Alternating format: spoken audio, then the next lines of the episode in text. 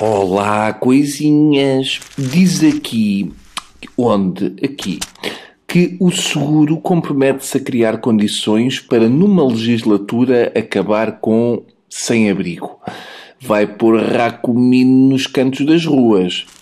Uh, por manifesta falha minha, tenho andado com pouca atenção aos iogurtes. A criatividade no iogurte atingiu o apogeu este século. Estamos na fase cubista dos lacticínios. Ontem descobri, para minha alegria, espanto e nojo, o chamado iogurte de caipirinha. Parece nome de filme porno passado no Rio de Janeiro, mas não é. É um iogurte com sabor a caipirinha.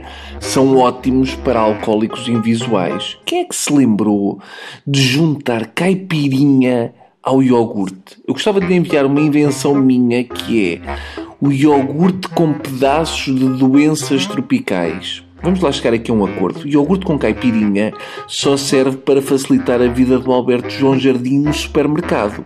Ora, depois de um iogurte com sabor a caipirinha, vou levar para o mais novo leite com sabor a amarguinha e vou levar para o miúdo estes cereais com frutos secos e eristofe. Repararam que eu faço um Alberto João sem pronúncia para perceberem que não era ele que estava a falar. Nos supermercados existem para aí uns 500 iogurtes de sabores diferentes, com os quais fazem combinações que tendem para o infinito. Grande parte do mercado foi invadido pelos chamados desentupidores lácteos, por exemplo, iogurte de maracujá, bífidos com pedaços de ameixa. Isto é mesmo empurrar para baixo. Só de ler o nome começam a ouvir-se ruídos. Isto não é um iogurte. Isto é gel de banho para intestinos. E depois vem os iogurtes TIR, como por exemplo o iogurte líquido cheesecake e morango, que é ótimo para gordos porque cheesecake só não chegava, precisava de morangos por cima. E como é líquido, vai logo para os sítios onde estas coisas se acumulam. Se houvesse cozido à portuguesa líquido, era vê-los com garrafas de litro e meio. E não vos faz confusão que aquilo tenha sabor a cheesecake e não haja vestígios de cheesecake?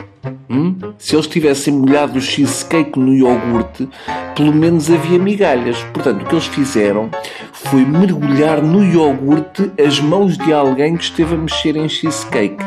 Não notaram um saborzinho a psoríase no último? Era isso. Temos também os já mais batidos iogurtes de nada, como o iogurte de tofu e soja e pedaços de miséria, só para encher um bocadinho. São iogurtes para pessoas que comem só um iogurte por dia e ficam-se por ali porque depois vão respirar e podem engordar. O ideal para estas pessoas era o iogurte de mimo, que é todo feito com gestos a fingir que comemos. Mas o que me fez mais comichão é uma nova gama de iogurtes, como o iogurte líquido de morango, Chocobits e Jindungo Spicy. Isto é o kuduro a chegar ao iogurte. Eu receio que em breve comece a haver iogurtes quitados. Iogurte DJ Spice. Não vão por aí. Não queiram ver a Ana Malhoa numa embalagem de iogurte. Tá bom? Pronto.